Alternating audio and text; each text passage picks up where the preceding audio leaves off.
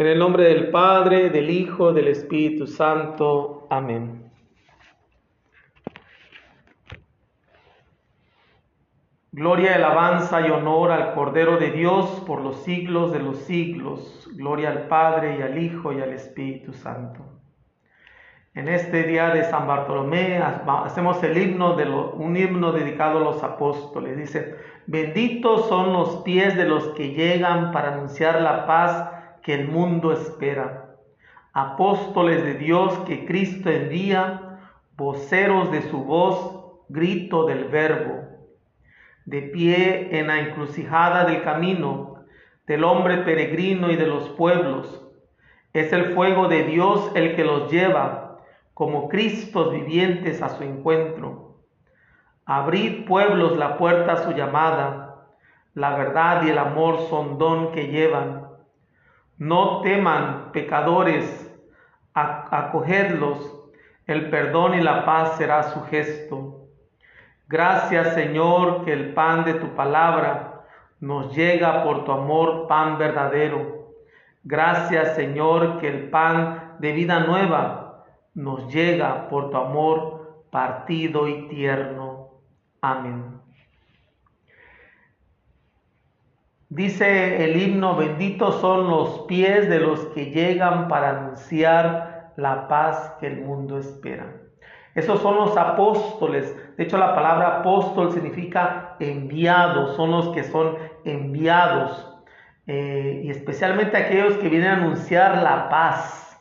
Esta paz que es muy necesitada en el mundo, especialmente en lugares como en Ucrania, lugares como en nuestro México querido, que está sufriendo todavía estos estragos de la violencia. Lugares aquí mismo en Estados Unidos donde también la paz no es, no es un hecho. Pareciera que vivimos en una paz que, que podemos sentir, pero hay lugares aquí también muy peligrosos y lugares, en otros lugares en el mundo donde se necesita esta paz, que se anuncie la paz de Cristo. Son los apóstoles que de Dios que Cristo envía, son voceros de su voz y son grito del verbo. Son voceros de la voz de Dios, pero también son el grito de este verbo que es Jesús. Eh, eh, ellos son, en cierta manera, son el camino. Ellos son este, que nos enseñan como peregrinos, nos enseñan a los pueblos el fuego del amor de Dios. Eh, que Cristo son otros Cristos vivientes en su encuentro. Y sabemos que los sucesores de los apóstoles pues son los obispos. Así que pedimos de manera especial por nuestros obispos, por cada nuestro obispo en sus diócesis, en esta diócesis de Belleville, eh, para que ellos sean otros Cristos vivientes que nos lleven al encuentro de Jesús. Dice, abran pueblos la puerta a la llamada de, estos apóstoles, a la verdad y el amor, que son el don que llevan. dice, no teman pecadores, recíbanos, el perdón y la paz será su gesto. Especialmente los, los obispos son, tienen que ser eh, apóstoles de misericordia, tienen que ser mensajeros del perdón y de la paz, porque ese es el envío que Jesús hizo para los apóstoles, llevar el perdón y la paz. Dice, gracias Señor, que el pan de tu palabra nos llega por tu amor, pan verdadero. Y especialmente sabemos que eh, por eso se le llama ordinario al obispo, porque ellos son los ordinarios de la Eucaristía. La Eucaristía solamente lo será al obispo. Los presbíteros, los ancianos, que, eran, que son los sacerdotes hoy en día, ellos llevaban esta, esta Eucaristía que ya se había hecho eh, con los obispos. Así que eh, dice, por el, pan de tu palabra que nos llega por tu amor, pan verdadero. Dice, gracias Señor, que el pan de, de vida nueva nos llega por tu amor partido y tierno nos llega por tu amor este pan verdadero. Vamos a, meditar estas lecturas para este eh, duogésimo eh, domingo vigésimo primer domingo del tiempo ordinario, el, el, domingo 21 que vamos a celebrar este, este próximo domingo. La primera lectura viene del libro del profeta Isaías, eh, es del profeta Isaías capítulo 22, versículo del 19 al 23. Esto dice el Señor a Sedná, mayordomo de palacio. Te echaré de tu puesto y te destituiré de tu cargo. Aquel mismo día llamaré a mi siervo, a Eliasín, el hijo del Cías. Le vestiré tu túnica, le ceñiré tu banda y le traspasaré tus poderes Será un padre para los habitantes de Jerusalén y para la casa de Judá. Pondré la llave del palacio de David sobre su hombro. Lo que él abra nadie lo cerrará. Lo que él cierre nadie lo abrirá. Lo fijaré como un clavo en un muro firme y será un trono de gloria para la casa de su padre. Palabra de Dios. Te alabamos, Señor.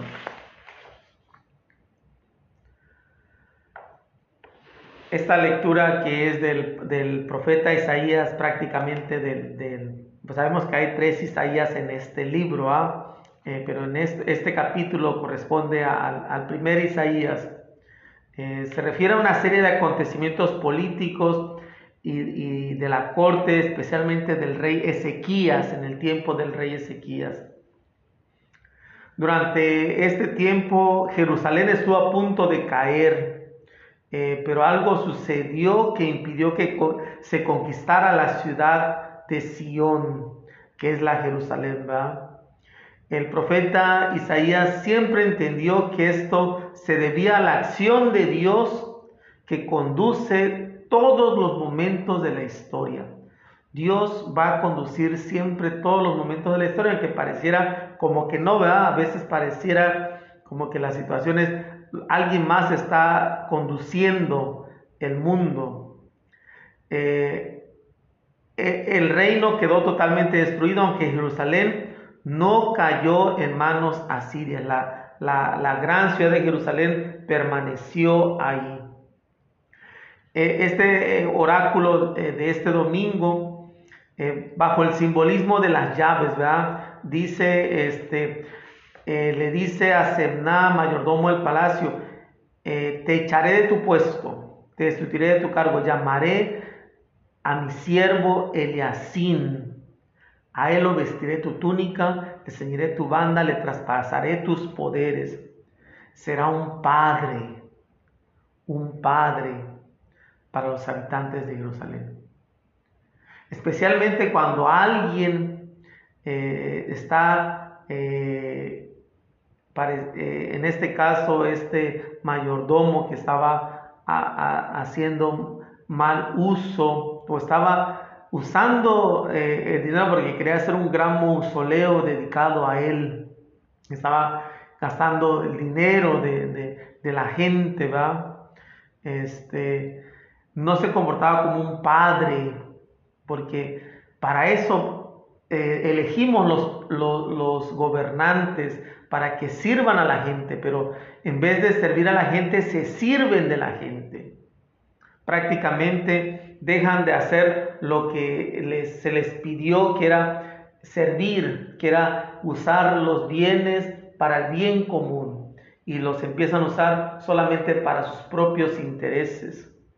Pero este dice, este sí será un padre para, para los habitantes y a él le pondré la llave del palacio sobre su hombro. Dice, lo que él abra, nadie lo cerrará, lo que él cierre, nadie lo abrirá. Lo fijaré como un clavo firme, ¿va? Entonces, este oráculo, estas llaves de que cierra y abre, eh, significa que será un administrador de, la, de justicia para un pueblo destrozado, donde los pobres son más pobres y los ricos son más ricos. Pareciera que esta realidad eh, que vivimos hoy, de donde los ricos son más ricos y los pobres son más pobres, no es algo nuevo. Eh, Pareciera que siempre hay esta codicia, esta avaricia por tener más, por acumular más y aún en costa a costa de los demás. Pero esta situación tiene que cambiar. Quien tiene las llaves debe saber que Él es el administrador de Dios y que no tiene derecho a coartar libertades ni permitir miserias. Eh, este, este oráculo que, eh, donde se entregan las llaves del reino de David, que es la Jerusalén, es el hombre de confianza que necesitaba Ezequías en aquellos momentos, quien fue un rey reformador. Y bueno, esta prácticamente, esta lectura nos quiere eh, hablar de las llaves porque en el Evangelio vamos a hablar de las llaves una vez más. Vamos a pasar al, al, al Salmo, el Salmo es el 137, versículo del 1 al 2a y de ahí salta, eh, está el 2, 2b al 3, capítulo, al versículo 3, y de ahí salta al 6 y al 8, versículo 8. El estribillo dice, Señor, tu amor perdura eternamente. De todo corazón te damos gracias, Señor, porque escuchaste nuestros ruegos te cantaremos delante de tus ángeles, te adoraremos en tu templo. Señor, te damos gracias por tu lealtad y por tu amor. Siempre que te invocamos nos oíste y nos llenaste de valor. Se complace el Señor en los humildes y rechaza el engreído. Señor, tu amor perdura eternamente. Obra tuya soy, no me abandones. Gloria al Padre y al Hijo y al Espíritu Santo, como era en el principio, ahora y siempre, por los siglos de los siglos. Amén. Señor, tu amor perdura eternamente. Este salmo que es un, salmo de agradecimiento, eh, especialmente dice porque escuchaste nuestros ruegos. Te damos gracias porque escuchaste nuestros ruegos. Te cantaremos delante de tus ángeles, te adoraremos en tu templo, el lugar donde la presencia de Dios está más fuerte, ¿verdad? En el templo. Dice, te damos gracias por tu lealtad y por tu amor, porque siempre que te invocamos nos oíste. Siempre que te invocamos nos oíste y nos llenaste de valor. El Señor se complace en los humildes y rechaza al engreído. Eh, el Señor se complace en los humildes. Por eso la humildad siempre va a ser un, gran don que debemos, una, gran cualidad, eh, un gran valor que tenemos que, crecer en la humildad. Eh, porque Dios se complace en los humildes, pero va a rechazar a los engreídos, a los orgullosos.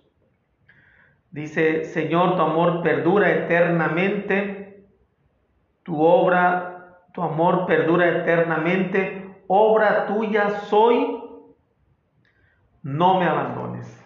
Porque tú me creaste, no me abandones, Señor. Porque tú me hiciste, no me abandones, Señor.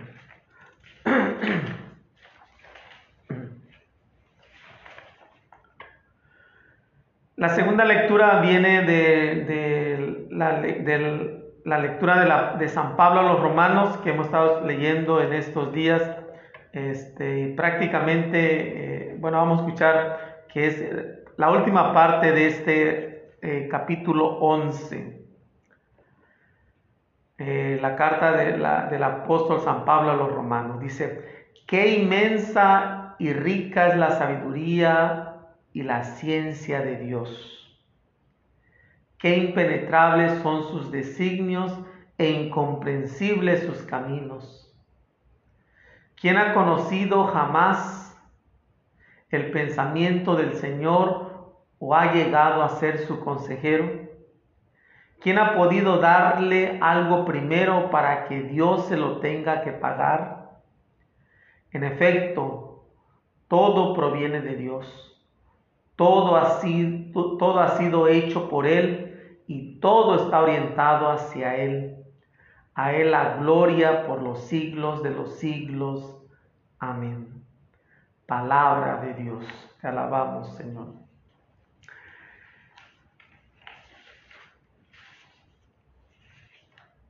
Termina este, estos tres capítulos que hemos eh, meditado sobre estas enseñanzas de, San Pablo acerca de la promesa del pueblo elegido, eh, si se van a salvar o no por haber rechazado al Mesías.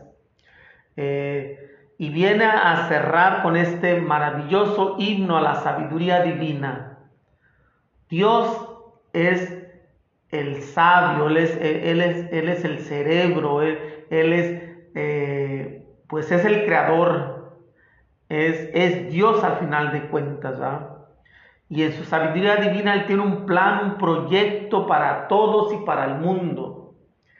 Eh, viene a cerrar pues estos capítulos 9, 10 eh, y 11, donde habla de, la profundidad del misterio, el misterio del pueblo de Israel, su destino, su destino y su futuro. Y, y está hablando de un pueblo nuevo, de una comunidad nueva, que no se fundamenta en otra cosa que en la fe en Jesucristo, quien ha dado la vida por la, por la humanidad. Con este himno Pablo concluye la parte doctrinal de la carta a los romanos y deja en manos del misterio de Dios, de su divina sabiduría, el destino de su pueblo, porque él se siente, porque él, porque el que siente, por, el que siente él una cierta frustración, ¿verdad? Él siendo judío, eh, saber que su pueblo eh, puede condenarse por no creer en Jesús. Entonces, es una, una cierta, eh, hasta cierto punto, fascinación por su pueblo, pero también eh, qué va a suceder con ellos.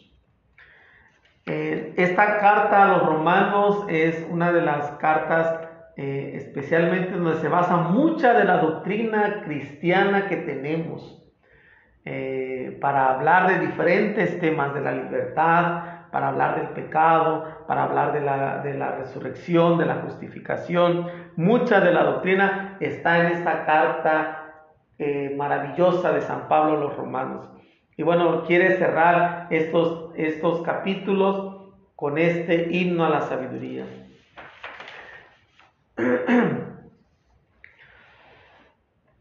El himno pone de manifiesto algo que debemos tener muy presente es un himno a Dios. Y nos recuerda mucho de lo que podemos leer en el libro de Job, especialmente en el capítulo 35 y el capítulo 41.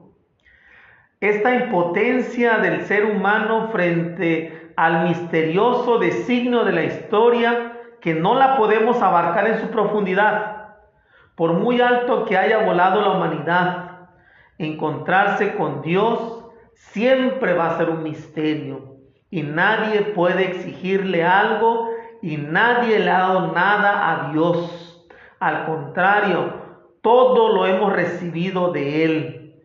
Eh, y por lo tanto, eh, resuena explícitamente la grandeza de la fidelidad de Dios al ser humano, a la humanidad entera, no solamente a Israel, sino a toda la humanidad entera.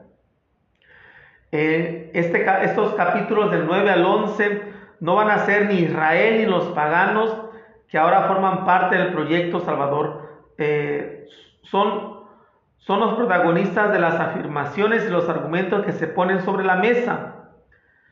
Consideramos que el verdadero protagonista es Dios que quiere salvar a todos los seres humanos sin, sin que eso sea faltar a la fidelidad de la alianza con Israel. Su fidelidad salvadora con Israel forma parte de este mismo proyecto.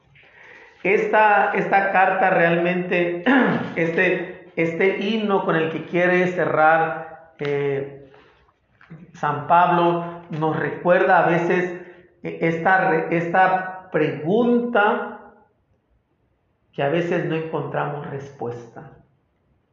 ¿Por qué el sufrimiento en el mundo? ¿Por qué a veces la gente buena tiene que sufrir? ¿Por qué hay tantos niños enfermos? ¿Por qué a veces hay niños abusados? ¿Por qué hay situaciones difíciles en las familias? ¿Por qué hay drogadicción? ¿Por qué hay tanta violencia en el mundo? Y a veces podemos hasta caer en las conclusiones de que, bueno, a lo mejor Dios no existe porque, este, ¿por qué existe todo esto? ¿va? Si Dios todo lo ve y todo lo puede. Pero ahí es donde este himno quiere darnos una respuesta. Porque Dios tiene una inmensa y rica sabiduría. Es una gran ciencia de Dios que a veces no podemos entender, no podemos eh, penetrar, no podemos llegar a conocerla. Porque nadie va a ser como Dios. aunque el ser humano ha llegado hasta lugares que, que no se había pensado llegar, no hay capacidad del ser humano de abarcarlo todo. Entonces, eh, nadie jamás va a conocer el pensamiento de Dios porque nadie le ha dado consejos a Dios de cómo tiene que hacer las cosas. Eh, y al final dice San Pablo, todo proviene de Dios, todo ha sido por Él y todo está orientado hacia Él. A Él la gloria por los siglos de los siglos. Al final es quedarnos ante la sabiduría de Dios, ante la ciencia de Dios, a veces solamente confiar. Estaba escuchando, de hecho, al, obispo Robert Barron, este, que hacía una, pues una meditación de esto, una pequeña, eh, un comentario de, de esta carta. Y él decía, a veces es como un hijo de, familia cuando somos pequeños. A veces eh, nuestros padres nos, nos hasta cierto punto nos, nos, nos, dicen lo que tenemos que hacer, cómo lavarnos los dientes, cómo para dormir, este, para cuidarnos, esto sí, esto no. A veces uno piensa y decir, bueno, ¿y estos qué piensan? ¿Qué van a saber? Pero a veces nuestros padres, ellos, ellos conocen, ellos tienen esa sabiduría que nosotros no tenemos cuando somos pequeños. Y que de igual manera cuando somos pequeños solamente confiamos que nuestros padres quieren lo mejor para nosotros. Pues así es con Dios. Lo que tenemos que hacer es entregarnos a esta divina confianza en Dios que Él sabe lo que está haciendo. Aunque a veces no lo entendemos, aunque a veces no lo aceptamos, aunque a veces nos duele, pero es esta inmensa sabiduría y ciencia de Dios, porque todo proviene de Él, todo ha sido por Él y todo está orientado a Él. Nuestra vida tiene un solo objetivo, un solo propósito, que es Dios mismo.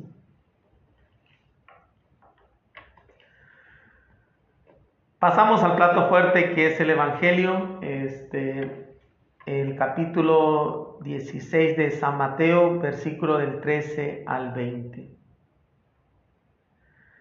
Lectura del Santo Evangelio según San Mateo.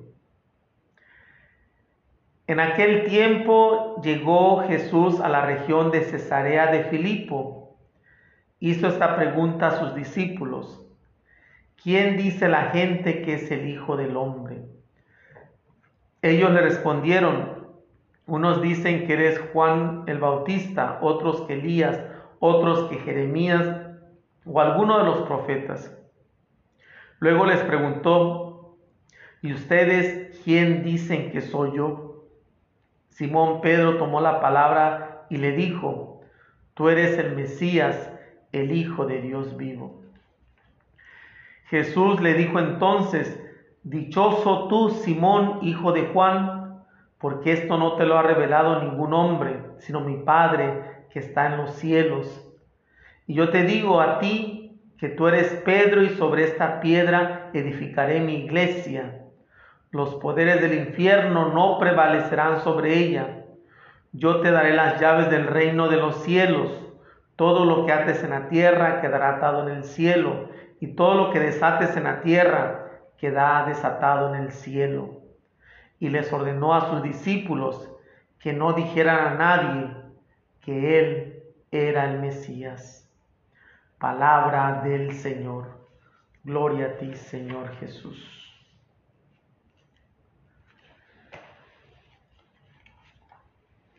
Este Evangelio nos quiere cuestionar, nos quiere invitar a cuestionarnos quién es Jesús para nosotros. ¿Quién es Jesús para el mundo? ¿Quién es Jesús para nosotros? Pero también quiere cuestionarnos quién es Pedro para nosotros. Eh, eh, es interesante que Mateo nos, nos, presenta esta gran figura de Pedro y, de una manera muy especial, muy particular. Eh, tiene prácticamente algunos textos más específicos de esa teología de este Evangelio el, simbolismo de las llaves de atar y desatar. Eso se aplica ahora a Pedro, algo que nos hablaba en, la primera lectura, ahora en Pedro se presenta como este nuevo ah, eh, que nos hablaba la primera lectura, este Eleasín, el hijo del Cías, eh, es en, la figura de Pedro a quien se le van a entregar las llaves para que abra, para que cierre, eh, para atar, desatar. Ese poder en lo que se refiere a la comunidad de Mateo tiene que ver con una promesa, una función en la iglesia. Este es uno de los textos más discutidos en torno al primado de Pedro y sus sucesores. Eh, es una de las lecturas más discutidas en la exegesis de Mateo. Sabemos que eh, los evangelios se basan en, prácticamente en una fuente y esa fuente se considera que es el evangelio de San, de San Marcos, porque es el evangelio más antiguo. Entonces, tanto Lucas como Mateo eh, toman de la fuente de Marcos, pues estas enseñanzas. Desde luego, el valor histórico que, de, que Simón Pedro, uno de los apóstoles, que recibió el sobrenombre o apodo de Kefa en arameo, o Kefas en, eh, Kefas en griego y que será traducido como Petros en latín, que significa roca. Eh, si es significativo. Pedro pudo recibir este nombre del mismo Jesús y haber sido llamado de una manera durante su ministerio. Solamente a un apóstol Jesús le cambia el nombre, a ningún otro apóstol. Solamente a Pedro, solamente a Simón, que deja de llamarse Simón. Simón, hijo de Juan, yo te digo que tú eres piedra. Yo te digo eh, que tú eres Pedro y sobre esta piedra edificaré mi iglesia, dice Jesús. Solamente a un apóstol, por alguna finalidad, por alguna función, por algo lo quiso hacer el Señor así. Eh, y aquí se funda la tradición católica y el primado de la misma infalibilidad del Papa en este, en este, en este versículo, en este, en, estos, en este capítulo, con estos versículos de San Mateo. Eh, que al final sabemos es la necesidad que tenemos de vivir en la comunión, y necesitamos de una cabeza y por lo tanto es la invitación de la comunidad a vivir en comunión de, la, de esta fe que nos salva, eh, más que una afinidad doctrinal. La iglesia pues no se fundamenta sobre la doctrina, sino sobre la fe de Pedro, que es el misterio de confianza en la palabra de Jesús que nos ha revelado la salvación de Dios. Ni el mismo Pedro sería nada sin la confesión de su fe en Cristo, que es el Hijo de Dios. Ni la iglesia tendría sentido sin el, sin el Cristo, sin el Hijo de Dios, confesado por Pedro. Pedro por ello no está situado por encima de la iglesia. Recibe una misión y lleva a cabo ese servicio en el seno de la misma comunidad a la que sirve con la confesión de su fe. Por lo tanto, el llamado a, los sucesores de Pedro, que es el Papa, es un llamado al servicio, al servicio de esta misma comunidad. Tienen una misión importante, no es solamente el título, no solamente es el poder, no solamente es el hecho de que el Papa va a estar por encima de la iglesia, el Papa va a estar al servicio de la iglesia. Es este llamado a la unidad, a la comunión como iglesia en torno a Pedro, pero Pedro fundado en Cristo. Eh, sabemos que este texto, especialmente este texto de Mateo 16, eh, versículo del 3 al 20, es un campo de batalla entre católicos y protestantes y no lo debemos ignorar. Eh, sabemos que esto es algo que a lo mejor los católicos, nosotros siempre vamos a interpretar eh, que, la piedra, Petra, que se refiere a, a Pedro, Petros, este, significa que se fundamenta en la persona de Pedro. Para los protestantes afirmarán este, que no se refiere a Pedro, sino a la confesión anterior, que tú eres Pedro, perdón, eh, que tú eres el Cristo, el Hijo de Dios vivo. La verdad es que las dos cosas son posibles pero ciertamente nosotros en, este, en este contexto, a través de la historia, a través de, toda la tradición de la iglesia, vemos este significado tan grande del primado de Pedro, esta, esta autoridad, este servicio, este llamado, esta misión especial de Jesús para todo el mundo. Estas palabras significan pues que Pedro ha de ser el defensor de la iglesia contra las acechanzas a las que está y será sometida.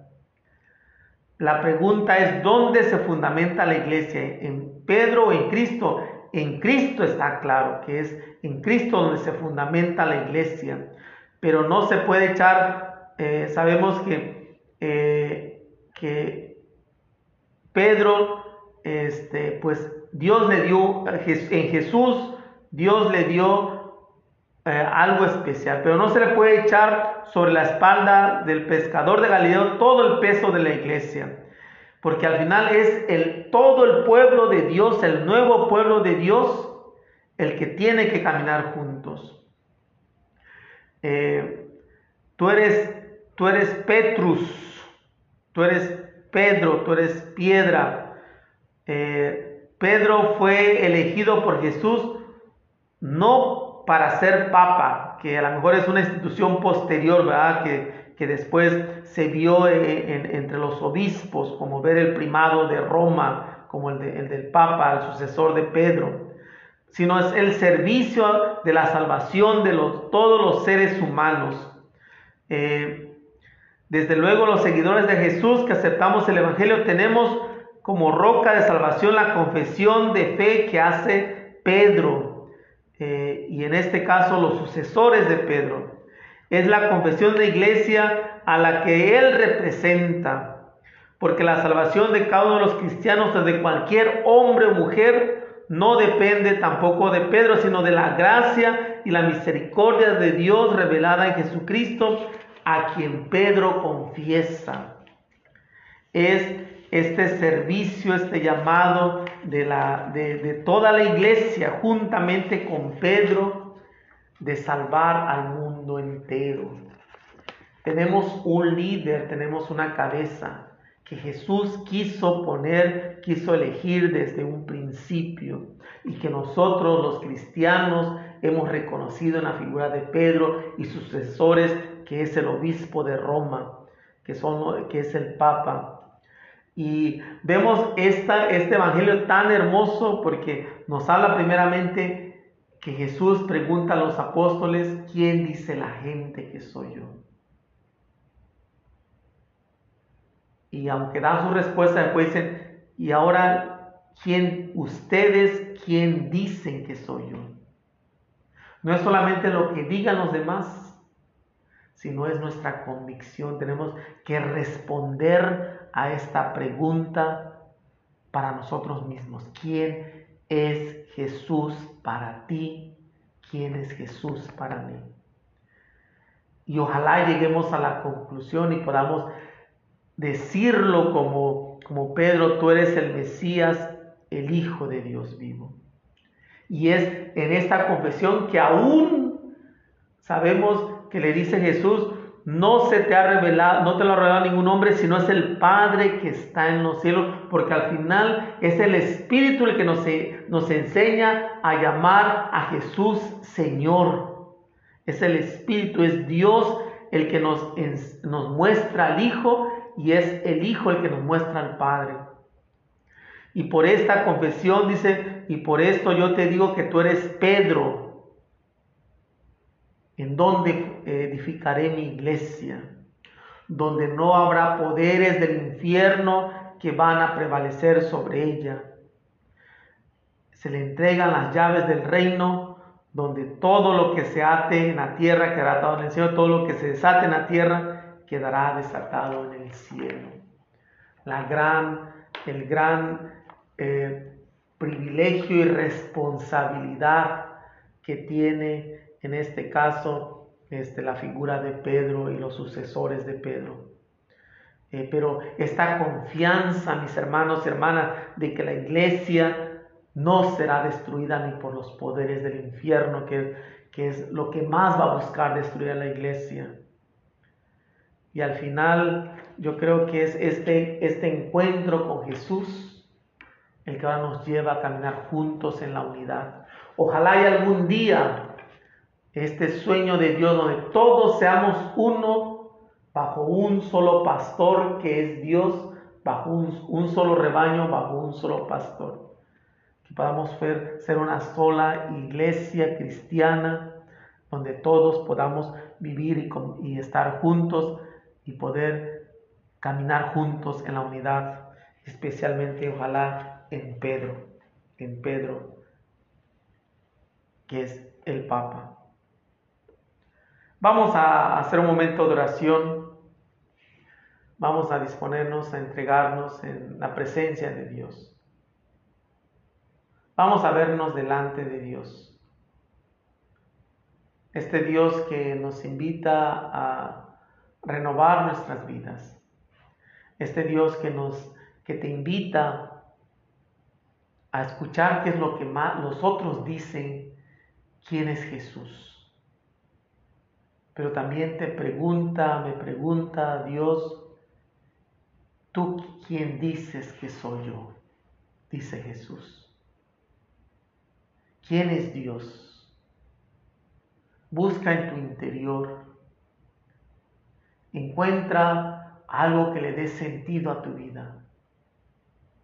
Y a veces necesitamos escuchar más, leer más, orar más, acercarnos más para conocer. Y a lo mejor aunque nuestra respuesta sea limitada, aunque nuestra respuesta a veces no puede tener sentido, podamos descubrir en Jesús como el Señor como el Mesías, como el ungido de Dios. Que podamos nosotros también descubrirnos sabernos inspirados por Dios para reconocer a Jesús como el Salvador de nuestras vidas. Que podamos crecer en este encuentro con Jesús en esta manera de conocerlo y de amarlo cada vez más y más. Porque al final de cuentas es abrirnos a esta gran sabiduría, esta gran ciencia de Dios para nosotros, porque no lo entendemos todo, no lo sabemos todo. Y a veces es confiar como en este Padre, en esta Madre que sabe lo que hace. Es, es lanzarnos al mar de la confianza en Dios, porque Dios tiene un plan de salvación. Dios tiene un plan divino para nuestras vidas. Aviéntate a este océano de confianza y de misericordia de Dios. Déjate inundar, déjate empapar por este océano de misericordia de este Dios. Déjate amar por este, esta entrega donde Dios sabe lo que hace, porque Él todo ha sido por Él, en Él, para Él. En Él encontramos esta gran sabiduría. Todo está orientado a Él. Que nuestras vidas se encaminen hacia Él. Que podamos reconocer Él, el Mesías, el Hijo de Dios vivo. Padre nuestro que estás en el cielo, santificado sea tu nombre Venga a nosotros tu reino, hágase tu voluntad en la tierra como en el cielo. Danos hoy nuestro pan de cada día, perdona nuestras ofensas, como también nosotros perdonamos a los que nos ofenden. No nos dejes caer en tentación y líbranos del mal. Amén. Dios te salve María, llena de gracia, el Señor es contigo. Bendita eres entre todas las mujeres y bendito es el fruto de tu vientre Jesús. Santa María, Madre de Dios, ruega por nosotros pecadores, ahora y en la hora de nuestra muerte. Amén. Que María, la, la Madre, la, la, que nos enseña a amar a Jesús, nos, nos siga animando a seguirlo y a servirlo a Él. Quiero contarles esta historia. Eh, se llama el árbol de manzanas. Hace mucho tiempo existía un enorme árbol de manzanas. Un pequeño niño lo amaba mucho y todos los días jugaba alrededor de él. Trepaba al árbol hasta el tope y él le daba sombra. Él amaba al árbol y el árbol amaba al niño. Pasó el tiempo y el pequeño niño creció y él nunca más volvió a jugar alrededor del enorme árbol. Un día el muchacho regresó al árbol y escuchó que el árbol le, dijo triste, ¿vienes a jugar conmigo? Pero el muchacho contestó, ya no soy el niño de antes que jugaba alrededor de enormes árboles. Lo que ahora quiero son juguetes y necesito dinero para comprarlos. Lo siento, dijo el árbol, pero no tengo dinero. Te sugiero que tomes todas mis manzanas y las vendas. De esta manera tú obtendrás el dinero para tus juguetes. El muchacho se sintió muy feliz. Tomó todas las manzanas y obtuvo el dinero y el árbol volvió a ser feliz. Pero el muchacho nunca volvió después de obtener el dinero y el árbol volvió a estar triste. Tiempo después el muchacho regresó y el árbol se puso feliz y le preguntó, ¿vienes a jugar conmigo? No tengo tiempo para jugar, debo de trabajar para mi familia. Necesito una casa para comprar, para compartir con mi esposa e hijos. ¿Puedes ayudarme? Lo siento, pero no tengo una casa, pero tú puedes cortar mis ramas y construir tu casa. El joven cortó las ramas del árbol y esto lo hizo feliz nuevamente. Y esto hizo feliz nuevamente al árbol, pero el joven nunca más volvió desde esa vez y el árbol volvió a estar triste y solitario. Cierto día de un cálido verano el hombre regresó y el árbol estaba encantado. ¿Vienes a jugar conmigo? le preguntó el árbol. El hombre contestó, Estoy triste y volviéndome viejo.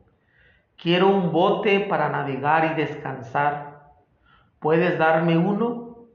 El árbol contestó, usa mi tronco para que pueda, puedas construir uno y así puedas navegar y ser feliz. El hombre cortó el tronco y construyó su bote. Luego se fue a navegar por un largo tiempo. Finalmente regresó después de muchos años y el árbol le dijo, lo siento mucho, pero ya no tengo nada que darte, ni siquiera manzanas. El hombre replicó, no tengo dientes para morder, ni fuerza para excavar. Por ahora ya estoy viejo. Entonces el árbol con lágrimas en sus ojos le dijo, realmente no puedo darte nada. La única cosa que me queda son raíces muertas. Y el hombre contestó, yo necesito mucho ahora, solo un lugar para descansar.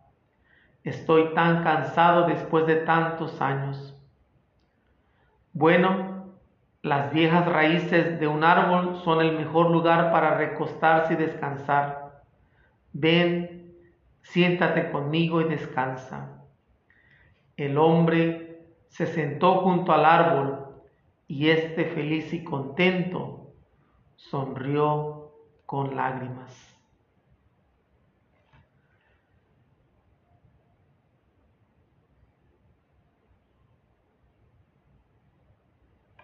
Esta es una historia eh, a lo mejor de cada uno de nosotros. Ah, el árbol a veces pueden ser estas personas que a veces se dan, se dan por alguien que quieren.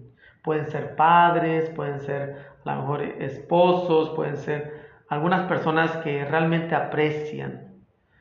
Eh, cuando a veces eh, son niños, pues se juega con ellos, se aman, a, eh, papá, mamá y los hijos, pero ya después parece que crecen y los dejan, ¿verdad? Y así solo regresan cuando necesitan algo o cuando están en problemas. Y a veces esas personas siempre están ahí para darnos todo lo que pueden y hacernos felices. Eh, y a veces a esas personas que lo dan todo, a veces, a veces esas personas que este, se dan a veces los tratamos, no los tratamos como ellos merecen. A veces necesitamos aprender a, a valorar a aquellos que hacen tanto por nosotros, que a veces, a veces ya no están, que lo dieron todo. Y les digo, pueden ser algún padre, pueden ser alguien, una persona que amó tanto a alguien, alguna amistad también, algún este, noviazgo, eh, y que a veces Siempre su recuerdo da fuerzas cuando estamos cansados. Este árbol que lo dio todo, lo dio, eh, dio sus manzanas, dio sus ramas, dio su tronco y al final dio hasta sus raíces.